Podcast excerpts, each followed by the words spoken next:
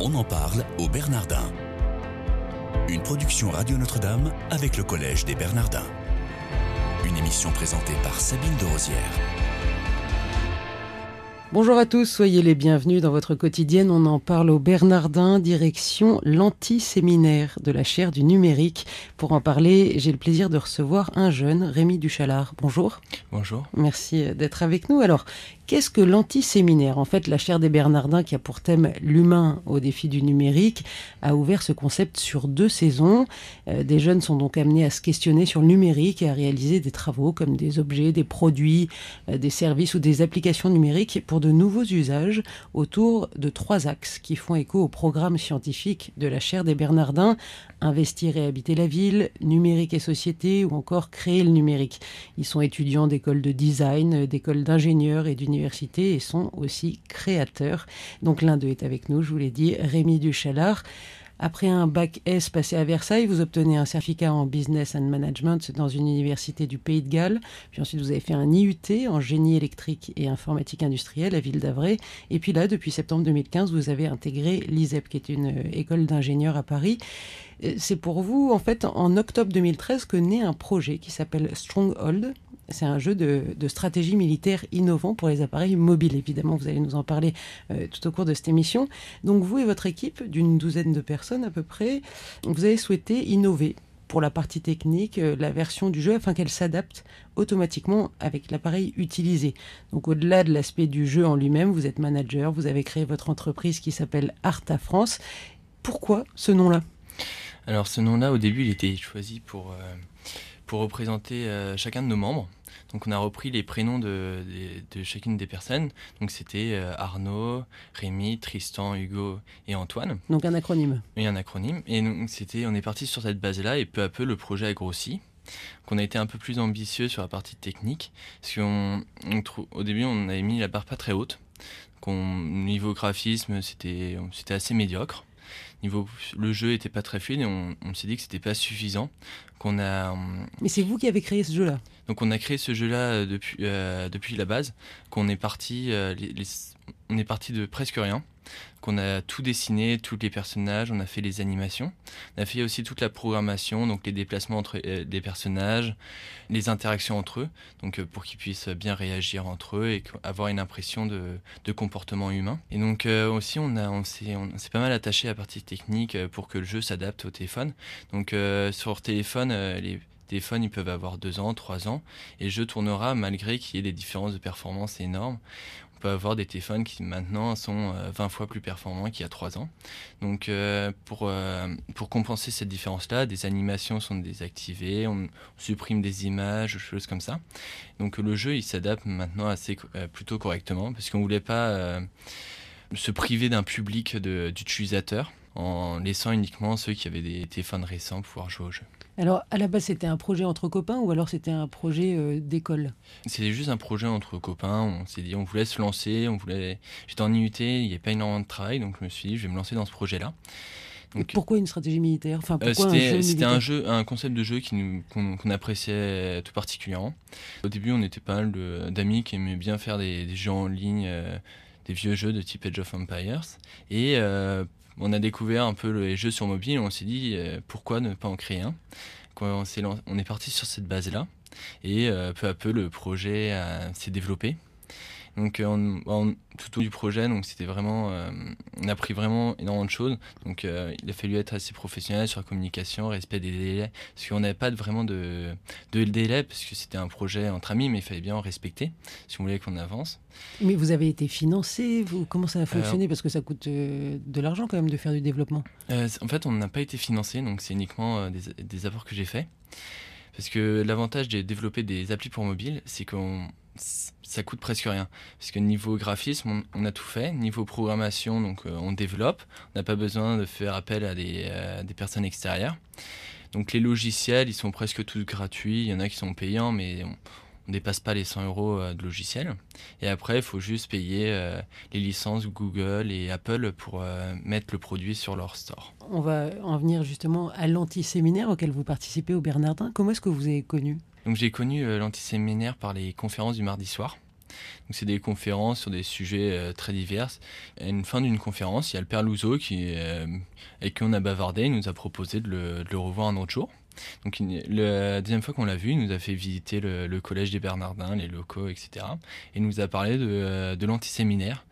Et euh, on a été euh, tout de suite emballé par le projet et euh, on l'a rejoint. En deux mots, vous, vous, de votre côté, comment ça se passe l'antiséminaire?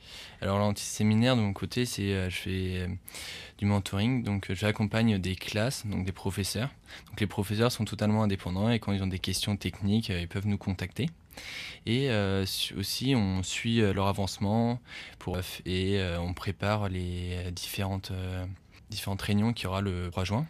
Donc ça va être les classes qui vont pouvoir venir et présenter leurs euh, projets. Alors ce sont des projets de quelle nature? Parce que en fait ce que j'ai expliqué c'est qu'il y avait deux saisons, il y a un plus particulièrement pour les étudiants et puis un, pour, euh, pour les plus jeunes. Donc vous vous opez en fait des plus jeunes. Oui c'est ça, des plus jeunes. Et qui eux sont amenés à faire quoi? Donc c'est des défis très concrets. Donc il y a une classe par exemple qui réalise un robot. Donc ils sont accompagnés par leur professeur, ils travaillent sur plusieurs ateliers. Donc c'est un petit robot qui roule, fait des petites actions.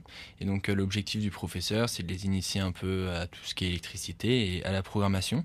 Le professeur va essayer de laisser libre les, élèves programmer leur, leur robot donc ils vont réaliser leur petit programme euh, à leur manière. Et le professeur va, va le coder, l'intégrer euh, au robot. Comme ça, les, les, élèves vont pouvoir vraiment voir ce qu'ils ont, ce qu'ils ont fait, avec tous les défauts qu'il peut, peut y avoir. Alors ça, c'est dans le cadre de, de, ce défi des Bernardins, de l'antiséminaire. Ils sont en quelle classe ceux qui font euh, ça Ceux-là, ils sont en CM2 et 6e. Vous vous y prenez comment pour, pour préparer tout ça Les professeurs sont très libres de, de la nature de leur projet. Et donc là, on est juste là en support donc euh, s'ils ont besoin, s'ils ont des demandes techniques, et puis nous on est là aussi pour, euh, pour euh, suivre leur avancement. Donc on prend des photos, on fait, des vidéos pour le rejoindre. Donc vous, vous les suivez, vous suivez cette classe sur toute l'année. Vous les revoyez à quelle périodicité? Donc au début on les voyait pas très régulièrement et actuellement on les voit plus régulièrement. Le projet commence à être bien plus concret, commence à avoir vraiment des grandes avancées parce qu'au début c'était des initiations, il y avait le professeur les formait sur plein plein de petits domaines. Donc là ils arrivent dans le vif du sujet. Et là vous les sentez comment? Parce qu'ils ont quoi? Ils ont entre 10 et, 12 euh, ans à peu près. Ils sont hyper intéressés. Ils sont, euh, ils sont vraiment très intéressés par le projet parce que, ils ont vraiment l'impression de construire quelque chose. C'est pas des, des petits des petits qu'ils peuvent avoir qui n'ont pas de continuité au cours de l'année.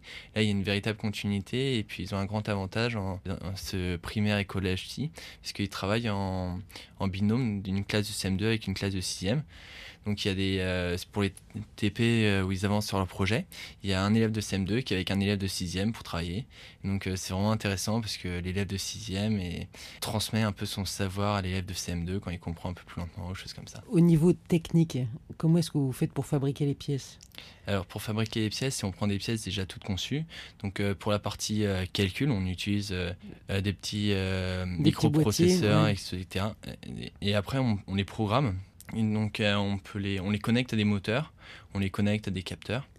Et donc, euh, à partir de là, ils peuvent facilement créer leur robot. On en parle au Bernardin aujourd'hui avec Rémi Duchalard, qui est étudiant féru de nouvelles technologies et qui participe à l'anti-séminaire de la chaire du numérique au Collège des Bernardins.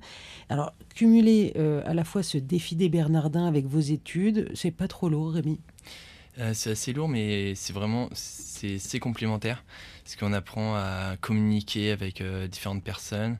Enfin, c'est vraiment enfin, deux formations. Enfin, je considère un peu euh, le, collège des Bernardins un peu comme une formation, parce que ça m'apporte euh, de la communication, ça me fait approfondir mes connaissances en électronique. Donc revenons à, votre entreprise, à cette entreprise Arta France que vous avez créée. Vous êtes combien aujourd'hui à travailler dedans? Nous sommes 12. Mais alors, il n'y a pas de salariés? Non, il n'y a pas de salariés. Ils travaillent tous, bah, la plupart pour le plaisir, et puis ça nous fait une énorme formation et une expérience. Et vous vous retrouvez, vous avez des locaux, vous avez, euh, chacun bosse de chez soi? On travaille euh, bah, de chez nous, euh, de chez nous, et puis on se retrouve régulièrement chez moi pour travailler. Et bah, la plupart, ils travaillent. Et ce qui est assez agréable, c'est qu'on peut diviser le projet en pourcentage. Donc, on attribue un peu des pourcentages des potentiels bénéfices de l'application.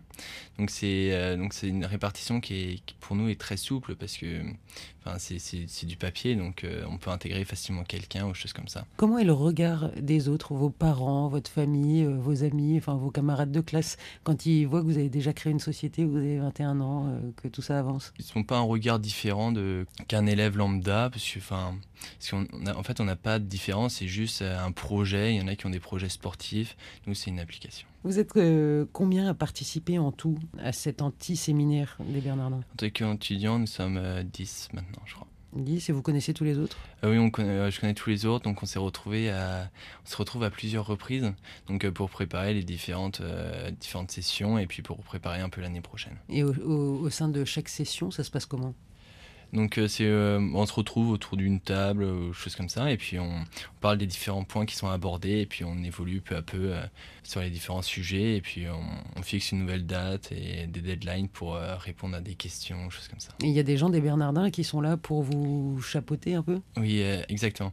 Il y a Consuelo qui dirige le projet, qu'elle est là derrière nous pour, pour nous accompagner, etc. Et puis après, bah, il y a tout le, tout le collège des Bernardins qui est derrière nous. Quel est votre meilleur souvenir au Bernardin? Euh, C'était la conférence que j'ai eue, euh, que j'ai suivie. Il y avait euh, Monseigneur 23 qui était, il y avait le grand rabbin, un représentant de l'église musulmane et un moine bouddhiste. Donc c'était pour voir ce que pouvaient faire les religions ensemble pour l'environnement. C'était en réponse à l'encyclique qu'a sorti le pape. Merci beaucoup Rémi Chalard d'être venu nous parler de cet anti-séminaire euh, de la chaire du numérique au Bernardin. Chers auditeurs, je vous remercie de votre fidélité et je vous souhaite à tous une excellente journée.